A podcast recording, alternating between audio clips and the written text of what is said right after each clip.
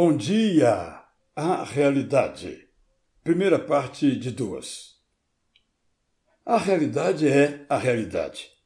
Ela pode ser dura e nos desesperar. Saibamos que o desespero impede que nossos olhos vejam soluções. Ela pode ser agradável e nos infantilizar. Reconheçamos que quando vivemos cercados numa bolha, não sabemos tomar decisões. A realidade deve ser vista, interpretada e enfrentada. O que fizermos diante da realidade, mesmo desoladora, é o que a nossa vida será. Não adianta esperar o tempo passar, porque depois dos dias, meses ou anos decorridos, a dificuldade não tratada ainda nos desafiará.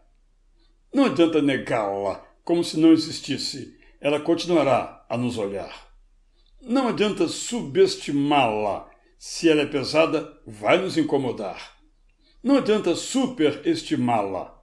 Vermos-nos como vítimas não vai nos ajudar. Diante da realidade, temos que agir de modo maduro, não como criança que muito chora. Maduro é quem se importa com quem sofre. Maduro é quem não se apavora. Maduro é quem não se desespera. Maduro é quem não vocifera. Maduro é quem ora. Maduro é quem a calma mantém. Maduro é quem com esperança se sustém.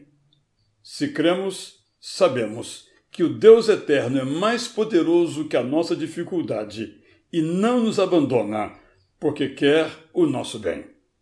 Eu sou Israel Belo de Azevedo e lembro aqui as palavras do apóstolo Paulo.